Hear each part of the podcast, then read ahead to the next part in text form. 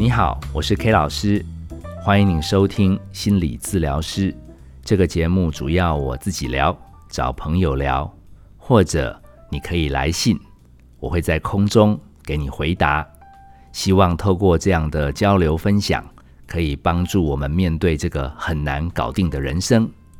今天这一集是一位手艺人，他应该是很厉害的手工艺达人，他写过来。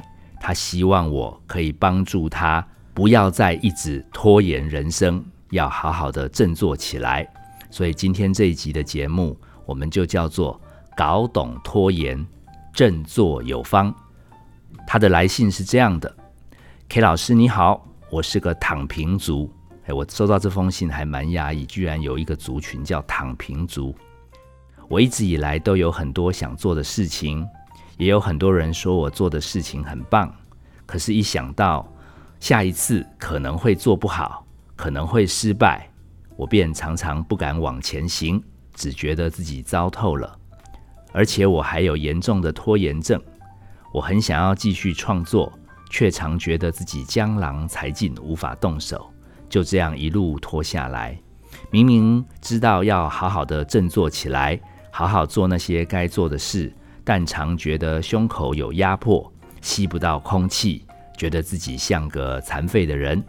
有一回跟自己家人起冲突，我不知道怎么面对他，我就窝在房间哭了一个礼拜，哭到我老公出差回来，开门发现我还躺在那边哭，还十分惊讶说：“哇，你还在哭哦！”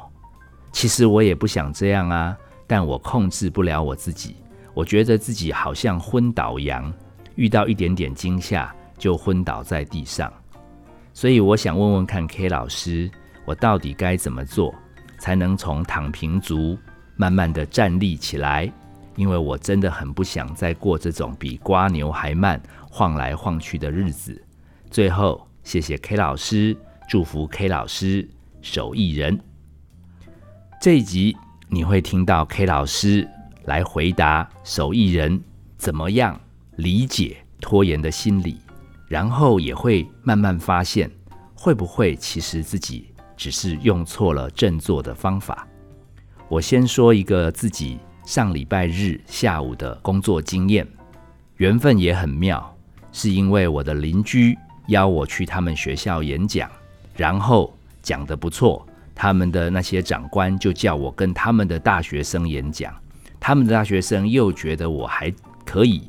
就介绍我来今天这一场，好像是很忧郁的大学生团体来讲课。他们希望看见自己的亮光，希望自己好好振作，不要再拖延。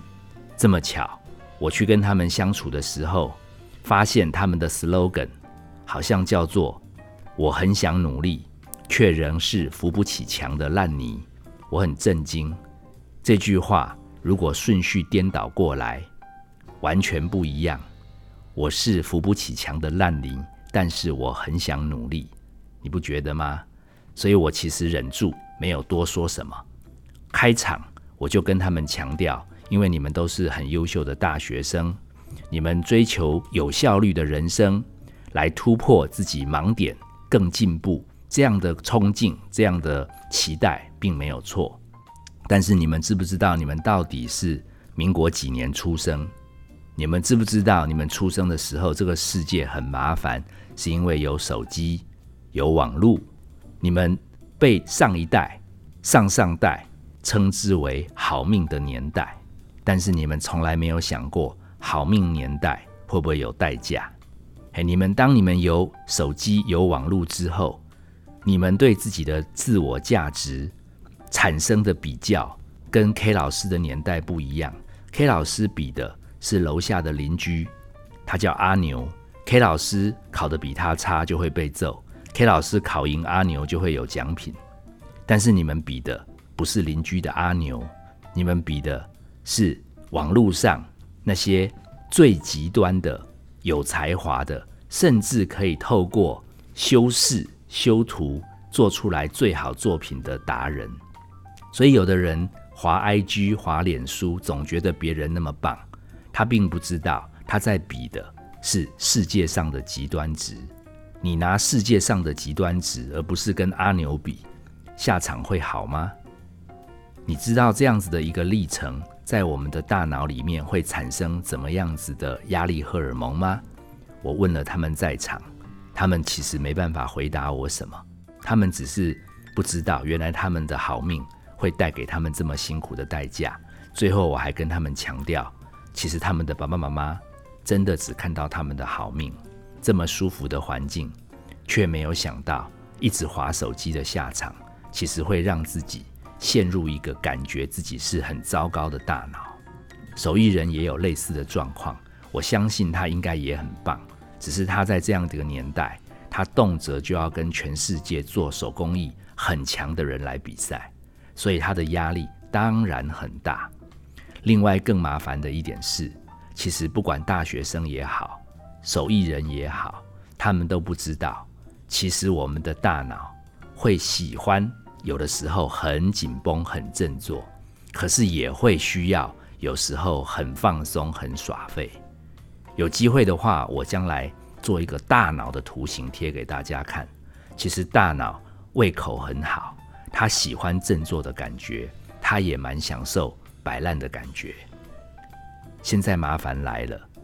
手艺人，你不知道的是，其实从摆烂，然后接很多工作，把自己弄得快要死掉，然后到 deadline 到死线的前几分钟、前几天，你来一个大爆发，你像那个汤姆克鲁斯演那个不可能的任务，在最后一秒冲进去地铁，然后大门关上，表面上你会跟自己讲。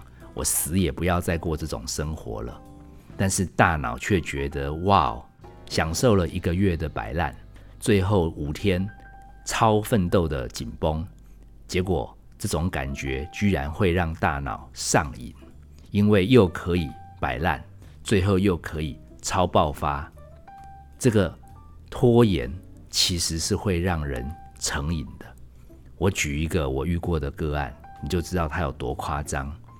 他在台湾大学念书，他自己修了一个科系，他把该科系全部的学分全修完了，他还觉得这样子不足以应应付这个数位时代，他又跨科系去修了一个辅系，然后他又修了一大堆课程，好，他终于念不完，然后就来咨商，然后说他得忧郁症，说他每天都读不下书，最好笑的是，我每天看他在我面前哭。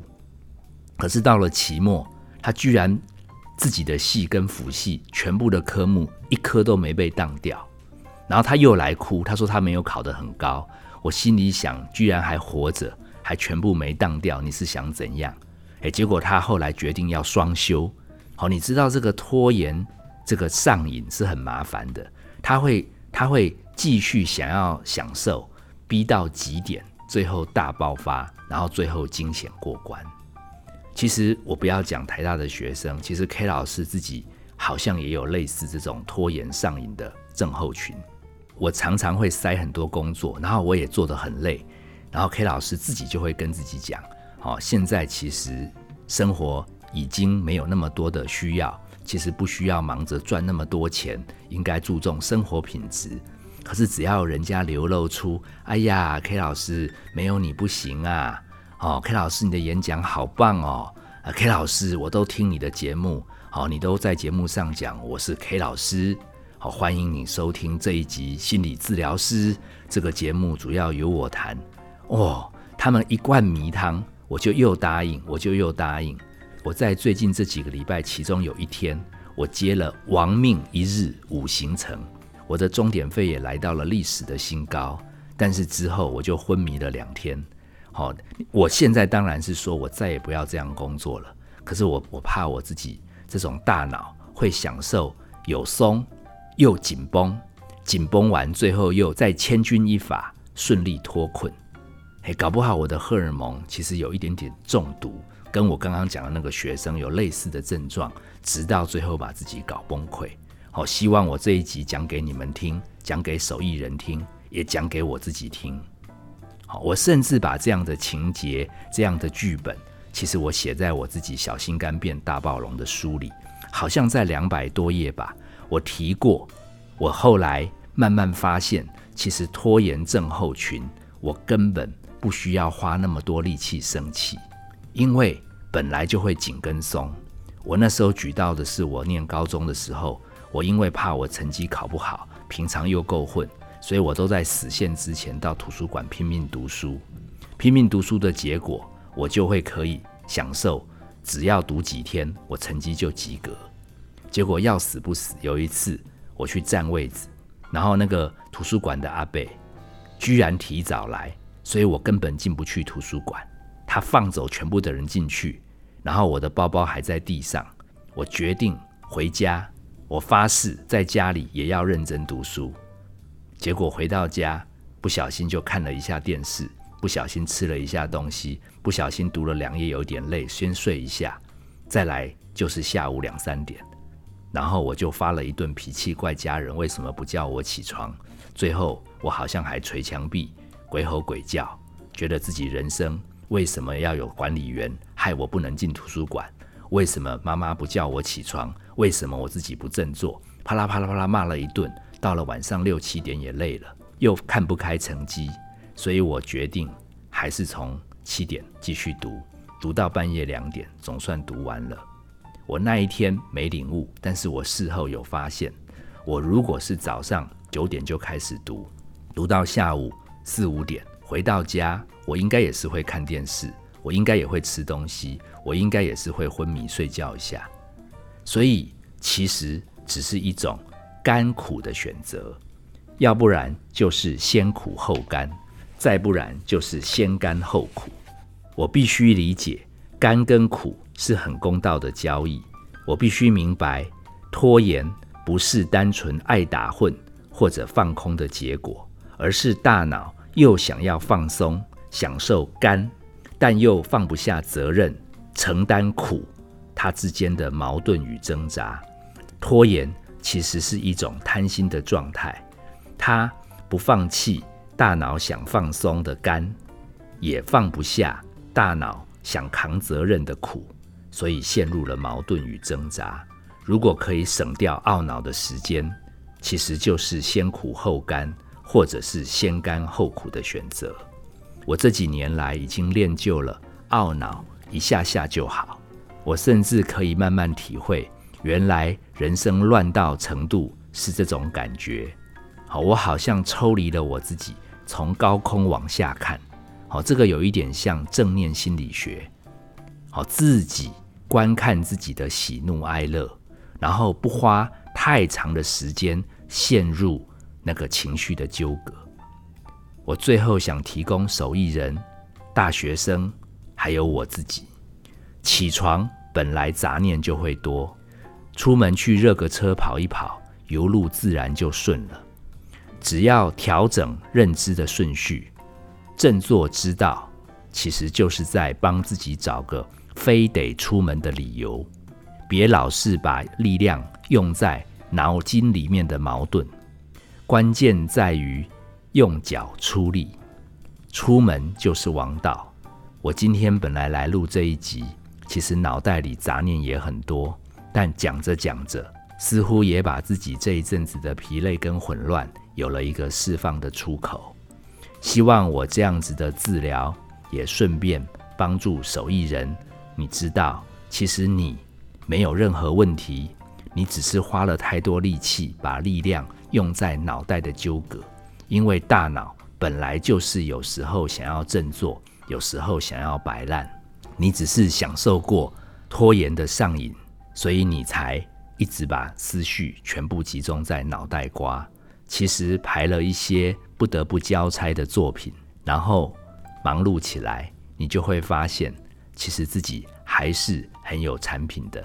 你懂得选择 K 老师来问，就表示。其实你是一个非常优秀的手艺人，祝福你。我是 K 老师，本节目由金勋文创制作，你可以在各大 Podcast 平台收听。喜欢我们的节目，欢迎按赞、订阅、分享。如果有任何身心问题，你可以在脸书粉丝页来信留言，我们会在整理后在节目中一起聊。我们下次见。